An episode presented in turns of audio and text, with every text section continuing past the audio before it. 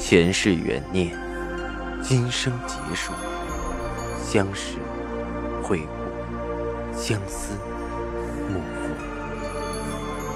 忘川河畔孤等，三生石前许愿，浮华落尽，只余情深入。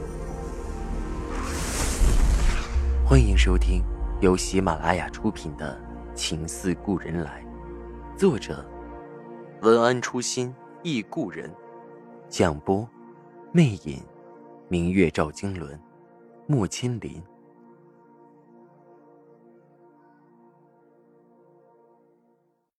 二百一十二集，说的什么也听不清。到了年底，无非是要结算工资回家过年，但司之恒如今已经到了停产的地步，哪里还有资金？而赵以静留给我的资产加现金，即使全部拿出来，也是杯水车薪，根本不够应付这么大公司的一角。赵董，开进去吗？我问着。赵信如四处看了看，说着：“掉头回去吧。”我一愣，随着他的目光一看，工人的旁边还有几个扛着摄像机的，我顿时明了，赶忙把车开走。这些人根本不是自发请愿，而是背后有人指使。背后的人是谁？不用说，也心知肚明。我不由有些愤愤，这是要逼着我们尽快统一并购吗？手段实在不入流。赵信如叹道：“没有办法，如今思路的得势，咱们一点办法也没有了，只能赶紧申请走破产了，要不然这么闹下去。”别再出了事儿，到那时就更麻烦了。我有些气紧，那一刹，忽然觉得太无奈、太悲凉。有钱又怎么样？抵不过权杖一动。当你背后有了倚仗的时候，狐假虎威、呼风唤雨，似乎无所不能。但是当你失势的时候，才是真正的弱小，一样走投无路，一样求助无门。工人的闹事规模越来越大，连续几天都在折腾，债权人也渐渐加入了行列。赵信如的手机每天要被打爆，甚至连住的地方也时常有人到访，无奈只好换了个住处。而公司里的董事们办法想尽，也是没有一点出路。负责安抚的办公室主任的头还被激愤起来的工人打破，到医院缝了几针。到底该找谁才能解了眼下的困顿？第三十五章，绝地反击得相助，烈焰焚情入险途。完全被逼到了绝境，我有时会抓狂的想，要是杜恒，他会怎么挽救这个局面？想到杜恒，我脑子里灵光一现。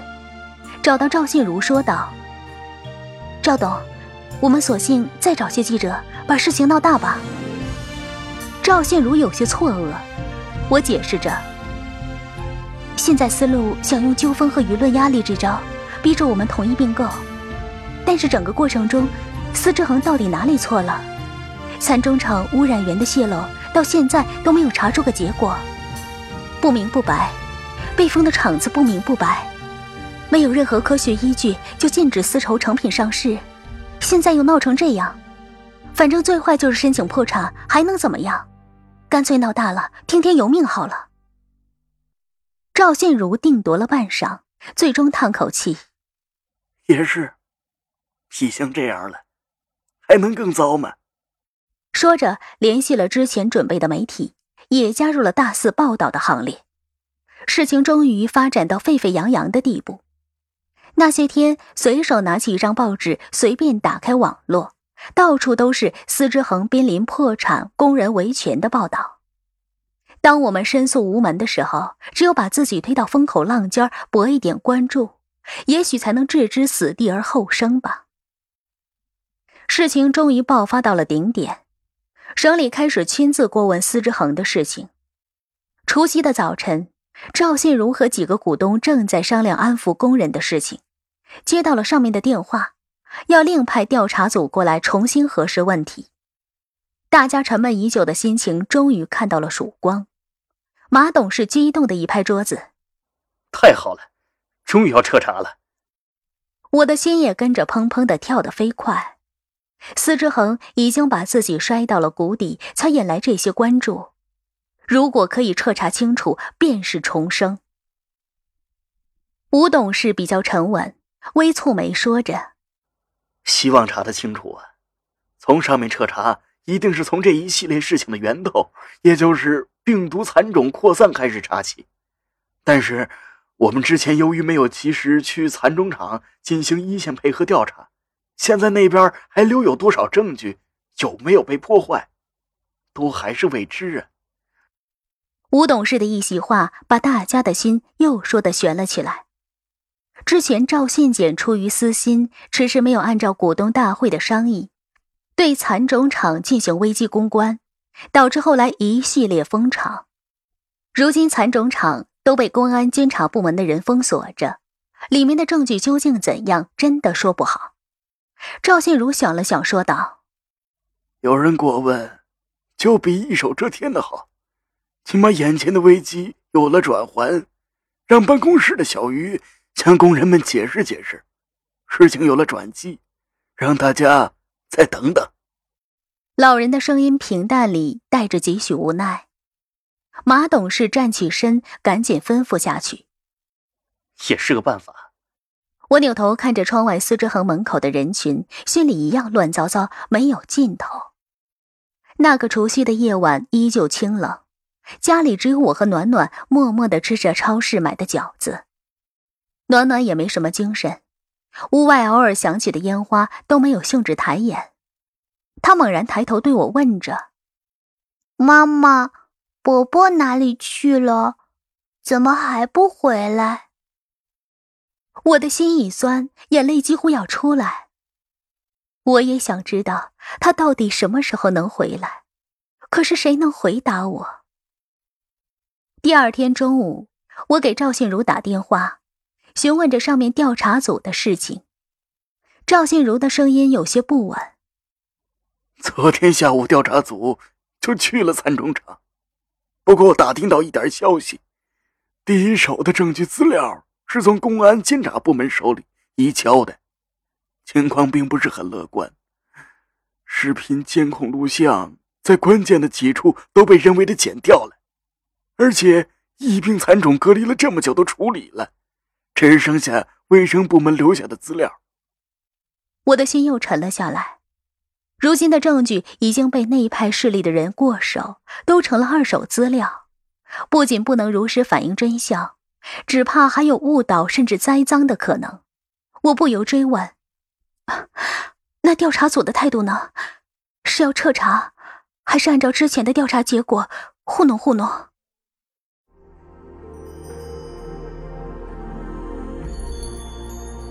您正在收听的是喜马拉雅出品的长篇穿越小说《情似故人来》。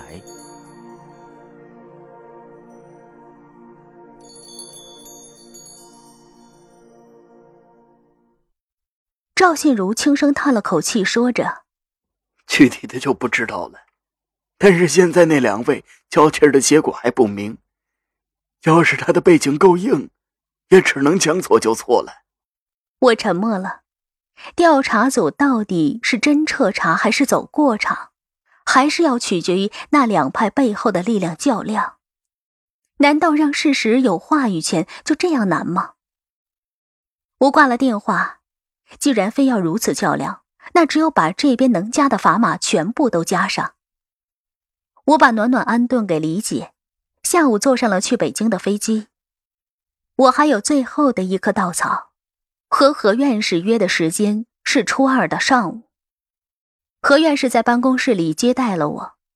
何院士是老秦学院的一位资深院士，也是行业内有威望的人。办公室布置的很简朴，四周都是很大的书柜，里面塞满了各种专业书籍。我进去的时候，何院士的身边还站着一个男孩，应该是他的学生，正在谈着论文的事情。果然如老秦所说，何院士的性格是很独特，和男孩争得面红耳赤，一点都没有我想象中院士温文尔雅的样子。我进去都有些不好意思。何院士摆摆手，让男孩出去，抬眼看了看我，说着：“是你给我发的邮件。”我点点头说：“是我，很抱歉打扰您。放假期间还……”我的话还没说完，已经被他打断。不要说这些没用的客套话，浪费时间。我看了你的邮件，如果只是从专业方面上讲，蚕种病毒当然不会延续到丝绸成品里去。高中生物知识就该知道的，还有说什么？我有些不知道怎么接话。何院士的思维也很独特。我想了想，说着：“是这样的道理，但是执行部门并不按照这个常识来。”我的话还没说完，他的电话已经响了起来。他接起电话，匆忙讲了几句，又挂断。挂断电话，刚才的谈话已经完全被打断。他有些断片儿，突然又问我：“蚕种怎么会感染上病毒？难道不知道试验蚕种要隔离处理吗？”我忙说：“啊，我们也是这么做的。”话没说完，又是一阵电话。他接起后说了很久，挂断电话后，他对我说：“抱歉，我今天还有个会要去处理。”说着看了看日历：“明天吧。”明天下午三点继续说。何院士下了逐客令，我只好先出去，心中也无奈。果然是院士，春节期间都能忙成这样。第二天过去，又是类似的情形，说不了几句，又有事情给我下了逐客令。听众朋友，您刚刚收听到的是喜马拉雅出品的长篇穿越小说。情似故人来，作者文安初心忆故人，播讲魅影，明月照经纶，莫千林。更多精彩有声书，尽在喜马拉雅。